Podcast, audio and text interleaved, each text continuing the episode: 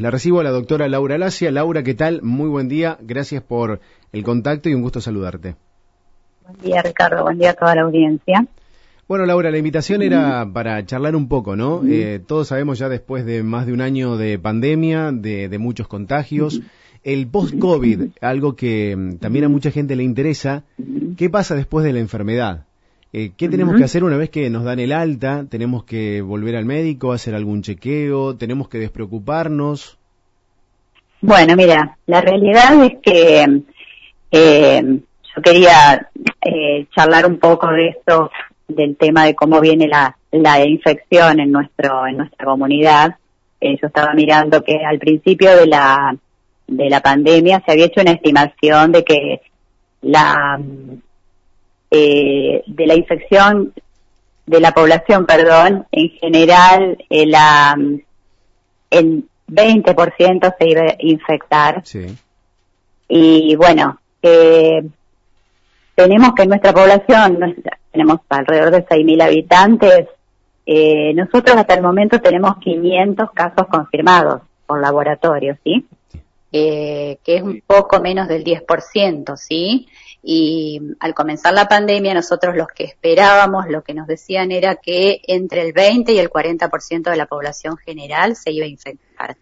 Lo que sí es que hay, creemos nosotros que hay subregistro, por supuesto, porque todos estos casos que tenemos confirmados son por laboratorio, pero también hay que tener en cuenta que hay mucha gente que no denuncia su situación o que tiene casos o que tiene que está cursando de manera sintomática o leve. Entonces, nosotros creemos que por cada uno que se conoce que tiene la infección y está confirmada, seguramente hay dos o tres que también están cursando la infección y que no lo sabemos, ¿sí? Eh, la mayoría de los casos evoluciona de manera leve. O sea, podemos tener tres cuadros básicamente, los que son leves, los que son moderados y los que son graves. Dentro de los leves, la mayoría de la población, el 80% va a cursar cuadros leves. Es decir, si tomamos 100 personas, 80 lo van a cursar de manera leve, 20 de manera moderado grave. De esos, la mayoría de los moderados graves van a necesitar internación, ya sea en una sala común o en una terapia, que es más o menos lo que nosotros estamos viendo, ¿sí? En nuestra población. Eh, y lo más importante es que las personas que lo cursan de manera leve, inclusive dentro de los leves tenemos los que son asintomáticos y desconocen la situación, de esas personas, alrededor de los 10 días ya eh, tienen anticuerpos y ya pueden, por eso los damos de alta a los 10 días de haber cursado la infección, porque a los 10 días, entre los 7, 10 días ya se sabe que están los anticuerpos y que esas personas vuelven, pueden retomar su vida habitual, puede retomar su trabajo, sus actividades, que es lo que vos me preguntabas. Después de 10 días, la persona que ha cursado un cuadro leve puede volver a sus actividades, ya tendría anticuerpos y ya podría hacer sus actividades habituales y si lo ha cursado de esa manera, en general no necesita más ningún chequeo, ningún estudio, ninguna cosa en particular. Bien. Porque eh, se supone que su su inmunidad eh, generó anticuerpos y ya estaría, digamos, exento de complicaciones. Bien, y a partir de esos 10 días tampoco eh, estaría contagiando a nadie, ¿no? Exactamente, no estaría contagiando. Eh, lo que sí hay que tener en cuenta, bueno, y terminando con esto, las personas que lo cursan de manera moderada o grave, que en general, ¿por qué decimos que es moderado o grave? Porque en general, más allá de los, de, los síntomas inespecíficos y generales, puede haber una afectación, ya sea del aparato respiratorio, de la parte cardiovascular o de la parte neurológica. Entonces, en esos casos, esas personas eh, tienen que permanecer en aislamiento durante más tiempo. Cuando hay una neumonía, a las personas que tienen neumonía sobre todo, eh, se les da el alta después de los 21 días. No es lo mismo que la persona que cursa un cuadro leve. Y dependiendo siempre de la evolución, por supuesto. Entonces esas personas generalmente demoran más en formar esos anticuerpos y en estar en condiciones para, para el alta, ¿sí? Por eso esas personas tienen que quedarse resguardadas más tiempo. Claro. Eh, otra, otra situación que, que se está viendo es que Eh, hay una forma prolongada que se llama un COVID post-agudo, que son esas personas que hicieron un cuadro leve, estuvieron bien, pero eh, pasan alrededor de tres semanas, o sea, de evolución, de inicio de los síntomas y todavía no se pueden terminar de recuperar y tienen en general un cuadro que está dado por fatiga, disnea, así como un malestar general, una debilidad, que, que, hay muchas personas que cursaron un cuadro leve, que no pasó nada, pero que no, digamos, todo este tiempo, esas dos o tres semanas después de haber empezado los síntomas, siguen todavía sin poder recuperarse completamente. Eso pasa en un porcentaje de la población, es importante tenerlo en cuenta. Y es eso que, bueno, se, se llama, se determinó COVID posagudo. Es una forma un poquito más prolongada del cuadro agudo, ¿sí? Pero terminan recuperándose bien, ¿sí? Y después hay personas que ya pasan a lo que es un COVID crónico. Sabemos que hay algunas personas que, bueno, en esos 21 días tampoco se pudieron recuperar completamente y siguieron con síntomas. Y todos aquellos que sigan con síntomas después de las 12 semanas, eh, que generalmente puede ser porque tienen alguna enfermedad de base, alguna condición de riesgo o una pobre respuesta de anticuerpos, esas personas ya pasan a tener lo que llama un COVID crónico, que en realidad no es que estén eh, en una condición infectante, no es que a lo mejor infecten a otros y otra persona se pone en contacto con ellos. Es que su organismo todavía este, no se recupera y puede haber quedado alguna secuela, eh, bueno, sobre todo en lo que decía, lo que es parte respiratoria, cardiovascular o neurológica. Claro. Entonces esas personas sí van a requerir estudios especiales, ¿sí? Bien. Eh, entonces, el virus, para, para, tenerlo bien claro, cuando pasa, cuando lo tiene una persona, ¿cuánto tiempo dura eh, eh, dentro de la persona hasta que el virus se muere? ¿O qué pasa con el virus? Mm, ¿Sigue contagiando después de los 14 días? ¿O porque tiene este COVID crónico, por ejemplo? ¿Hasta qué día, por ejemplo, tiene la posibilidad de contagiar, no sé, a un miembro familiar o, o para poder salir a la calle?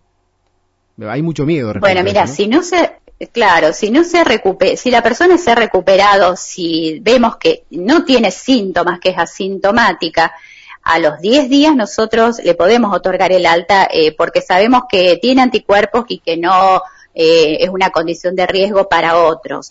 Ahora, si la persona, como te decía, no se ha recuperado completamente, eso es, hay, crea un poco de incertidumbre, no sabemos si ya está en condiciones de salir y de no contagiar a otros. Por eso todo depende de la evolución de cada cuadro. Pero en los protocolos es lo que nos dicen, que a los 10 días las personas que han cursado síntomas leves ya formaron anticuerpos y no son de riesgo para otros, y las personas que hicieron neumonía hasta los 21 días eh, no se les puede dar el alta y las personas que los están cuidando tienen que tener eh, precaución, bueno, con, con todas las medidas de seguridad para no contagiarse si no es que han tenido el virus. En general, a esas personas las cuidan personas que ya han tenido eh, la infección, ¿sí? Para, para no correr riesgo. Eh, y las personas que han cursado eh, una infección por COVID, se han recuperado y que tienen una nueva exposición al virus dentro de los tres meses, de los 90 días, por ejemplo, una persona que cursó una infección, se recuperó bien y vuelve a ponerse en contacto con otra persona, a lo mejor familiar, que está cursando la infección. Bueno, esas personas lo importante es que no se deben aislar de nuevo, ¿sí? No se deben aislar de nuevo ni deben eh, realizarse nuevamente hisopados o estudios, porque se supone que dentro de esos 90 días estarían protegidos, no podrían volver a, infectarse. Salvo que Pero hay que tener en cuenta, Claro, exacto. Hay que tener en cuenta dos condiciones que aparecieron en el último protocolo, que bueno, nosotros nos vamos guiando por los protocolos de nación o de provincia, que es de enero, del 12 de enero, que hay dos condiciones que hay que tener en cuenta. Una es la reactivación del mismo cuadro y otra es la reinfección. Entonces, ¿qué pasa? Una persona que a veces, eh, bueno, puede haber cursado un cuadro de COVID, se recuperó, pero vuelve a tener síntomas, como vos decías, bueno, vuelve a tener síntomas dentro, esto es dentro de los 45 días posteriores al primer episodio, vuelve a tener síntomas, eso se considera una reactivación del mismo cuadro. Es decir, que a veces, todo eso se supone que es por fallas en la inmunidad, eh, que a veces la persona se había recuperado y bueno, vuelve a tener síntomas eh, y si está dentro del mes y medio que había empezado el, cuadro anterior, se considera una reactivación del mismo cuadro. Pero en ese caso, bueno, sí se, se necesita a veces eh, hacer análisis, nuevamente hacer el hisopado, ¿sí? Porque bueno, hay que constatarlo. Y después, otra condición es que una persona que eh, también lo mismo, ya había tenido la infección, pero tiene síntomas después de los 45 y hasta los 90 días posteriores, puede ser que sea una reinfección, es decir, otra infección nueva. Bien. Todo eso son todas condiciones que aparecieron eh, hace un mes en el, último protocolo porque se estuvo viendo que hay personas que habían superado la infección y volvieron a tener síntomas. Que bueno, acá hemos tenido algunos casos así. se considera, bueno, depende del tiempo que haya pasado, o si puede ser una reactivación del mismo cuadro o que se haya reinfectado nuevamente. Así que eso también hay que tenerlo en cuenta. ¿Y termina siendo tal vez más leve o más peligroso? ¿O depende de cada persona, de cada sistema inmunitario? Sí, depende de cada persona, porque lo que vemos es que en general, como yo te decía, la, mayoría, bueno, hay algunas condiciones de riesgo que ya sabemos que por qué, por qué siempre tratamos de cuidar o de que no se infecten los adultos mayores, las personas con diabetes, con obesidad, con enfermedades pulmonares crónicas, porque sabemos que su condición inmunológica de base ya es deficiente. Entonces, sabemos que pueden tener eh, cuadros complicados. Eh, pero igualmente también sabemos de casos de personas jóvenes, sanas, que han tenido cuadros graves, inclusive que han, eh, que han causado la muerte. Entonces, bueno, todo eso desorienta un poco. Si bien no es, es la excepción a la regla, ¿no? Pero ha ocurrido esto también. Y todo eso es lo que se está investigando, bueno, qué es lo que pasa con la inmunidad eh, cuando, bueno, a veces en personas que no tienen ningún factor de riesgo agregado se desencadena una infección grave. Pero bueno, ya, ya te digo, es la excepción, no es lo que ocurre habitualmente.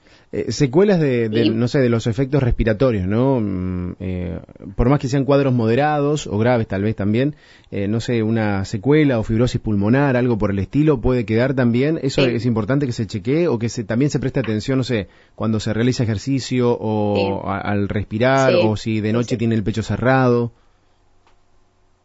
Sí, sí, en general eso Mm, depende mucho de cómo haya cursado la infección. Pero sí, hay muchas personas que tienen, eh, por ejemplo, tos crónica o tos que no termina de curarse o dificultad para respirar cuando hace actividad física. A veces disminuye un poco la capacidad pulmonar y se cree que es por fibrosis, por, por el tipo de lesión que produce el virus en el pulmón. Entonces, por supuesto que, bueno, el pulmón es uno de los órganos blancos de, la, de los órganos que impacta el virus, entonces las personas que hayan tenido síntomas respiratorios, si hayan sido leves o moderados, eh, deberían hacerse, se recomienda una radiografía de tórax y un seguimiento, lo que se usa mucho es la saturometría de oxígeno, que es lo que, bueno, se ve cómo llega la, cómo es la saturación de oxígeno, que es un, un método que usamos siempre, ya sea en los pacientes que están cursando la infección o después, que es no invasivo, que se hace con el saturómetro y es algo sencillo, eh, porque bueno, eso nos, nos, marca cuál es, digamos, la, la, capacidad del pulmón de responder después del, del, de la infección. Entonces, una radiografía de tórax, una, una saturometría está bueno, y si hay otro compromiso, bueno, pruebas más que son más avanzadas en, la parte respiratoria. ¿Y se va Lo mismo que la parte cardiovascular. ¿Se va recuperando el pulmón en este caso? claro, se cree, se cree que se va recuperando. Viste que todo esto es muy dinámico y que, bueno, recién ahora, como decías, a un año del comienzo de la pandemia, un poquito más, recién ahora se está viendo qué es lo que va quedando y las secuelas y las complicaciones y todo eso, ¿sí? Así que bueno, es lo que se hace también otra cosa que suele estar afectada es la parte cardiovascular, sobre todo si hay alguna, alguna enfermedad ya de base, porque puede causar miocarditis, el, el, el coronavirus puede causar miocarditis, arritmia, pericarditis, también afecta la coagulación, a veces hay trombosis y eso genera alteras, tromboembolismos y genera alteraciones en la parte cardiovascular más en general, así que todo eso también son chequeos que, bueno, que eh, con pruebas de laboratorio o, con visitando al cardiólogo se puede se puede estimar si hay alguna eh, secuela allí también, ¿sí? Un análisis de otra sangre, otra cosa Claro, son análisis de sangre en general que chequean la coagulación. Y a veces hay también eh, alguna secuela neurológica que sobre todo lo, lo que se refiere en los estudios que cefaleas y mareos o una pérdida, bueno, que sabemos que la pérdida de gusto y olfato es una de, las de las cosas importantes que produce el virus que a veces demora meses en recuperarse completamente, ¿sí? Así que esa es una secuela que, bueno, que después con el tiempo se va recuperando. Pero eh, ya, ya te digo, todas son, digamos, eh, seguimientos personalizados, porque en esto no hay una generalidad. Hay casos, eh, casos personales que van, digamos, respondiendo de distinta manera y lo importante es que el paciente que ha cursado la infección COVID después eh, pueda ser evaluado por su médico de cabecera, el médico que lo conoce, que sabe su condición, su condición de base, si tiene alguna enfermedad de base, si tiene alguna condición especial que necesite algún cuidado especial, y el médico determine qué, eh, qué chequeos, qué laboratorios, qué análisis le puede indicar a cada uno en el caso de, los síntomas que haya padecido durante la infección, ¿no? Así que esto es bastante personal. Estoy viendo que obviamente los casos van disminuyendo, no solamente acá en María Juana, sino en, gran parte de la región también, ¿no? bueno, en el país. Se espera por allí, tal vez más adelante, para marzo, abril, una, una segunda ola. ¿Qué tenemos que hacer? para aquellas personas que no han pasado todavía por este virus, ojalá nunca les toque, ¿no? Pero, eh, ¿qué hacer cuando uno empieza a tener estos síntomas? ¿Cómo entra el virus? ¿Entra primero eh, se aloja en la parte respiratoria, en la parte, eh, voy a ser eh, muy poco explicativo, no, no conozco métodos médicos como para decirlo, ¿no? la nariz, garganta, y después vas los pulmones, bronquios, ¿cómo va, cómo va pasando por el cuerpo? ¿Para cuidarnos o como para empezar a eliminarlo? ¿Hay algún método? de Decir, bueno, empiezo a eliminar, no sé, carga viral para que no me toque fuerte. No, las formas de, cómo ingresa el virus a nuestro organismo, como vos lo dijiste, pues ingresa por, por la parte respiratoria, por la boca o por la nariz. También puede ingresar por la mucosa de, los ojos. O sea que nuestra, nuestra cara es el, el sitio de impacto, por eso se recomienda siempre el tema de higiene de las manos. Porque si nosotros eh, nos tocamos la boca, la nariz, los ojos, bueno, y tenemos el virus en nuestras manos, eh, bueno, estamos eh, inoculando por allí el virus. Pero la forma es esa, una vez que ingresa el virus al organismo por nuestra mucosa respiratoria, lo primero que hace es responder el sistema inmune local, digamos, de nariz, de garganta, todo lo que tenemos en la zona respiratoria alta. Y bueno, y si ahí es bloqueado el virus, por eso hay muchas personas que son asintomáticas y que no, no ni se enteran que han causado la infección, porque a veces ahí mismo el sistema inmune respondió y bloqueó la infección y no, ni siquiera tienen tos ni dolor de garganta ni nada, no se enteraron nunca de que tuvieron la infección. Y si el sistema inmune ahí no responde de manera tan eficiente, bueno, puede pasar a la, vía respiratoria baja, digamos, que es lo que ya causaría el dolor de garganta, la infección de la garganta, la tos, y después ya si afecta el pulmón, lo que decíamos antes, la, fibrosis o, la cuestión más, más específica de, la del parénquima del pulmón. Pero bueno, esa sería la forma. Y lo que ocurre a veces es que hay como una respuesta exagerada también como un cuadro inflamatorio generalizado. Por eso hay personas que de bien que estaba se descompensan y eh, rápidamente necesitan ir a terapia, ¿sí? Porque a veces eh, se genera esa hiperinflamación y se desencadena toda una cascada inflamatoria, que compromete a muchos órganos. Entonces, a veces eso es lo que le ocurre a las personas, como por ejemplo los adultos mayores o personas que tienen alguna condición como la obesidad, bueno, la obesidad importante, grado 2, grado 3, o la diabetes, que ya el sistema inmune está deficiente y al generarse toda esa cascada inflamatoria, bueno, se descompensan rápidamente y son las personas que por ahí corren mayor riesgo y necesitan terapia rápidamente. Pero si no, la infección debería bloquearse enseguida en la vía respiratoria alta, ¿sí? Por eso las personas que, que no han tenido la infección o que no saben, porque a veces lo han cursado en forma sintomática, deben extremar los cuidados, por eso el uso del barbijo, del tapaboca, el distanciamiento, porque sabemos que las secreciones, si estamos a más de dos metros de distancia, que es el, el distanciamiento que se recomienda, bueno, sería raro que llegue una secreción si una persona tose, estornuda. Entonces, por eso, si estamos cubiertos, boca, nariz, eh, y estamos distanciados y cuidamos la higiene de las manos, bueno, estamos ya haciendo una gran parte por, por evitar el, que, llegue el virus a nuestro organismo, ¿sí? Así que bueno, esas son las recomendaciones que se siguen indicando eh, para la población en general, ¿no? Bien, Laura, y por último, para, para ya dejarte libre, en caso de que tengamos el virus, la carga viral en el, en, el ambiente, es recomendable que, no sé, la familia, alguien tiene el virus, que use tapabocas, que se desinfecte todo el tiempo, no sé, el piso, todo lo que tocamos, que porque a lo mejor el virus eh, vuelve vuelve a entrar, vuelve a, ser cada vez más pesado si volvemos a, tener todo el tiempo en el ambiente el virus, no sé si tosemos y lo volvemos a respirar o no, o es un, un mito. Sí, sí, sí.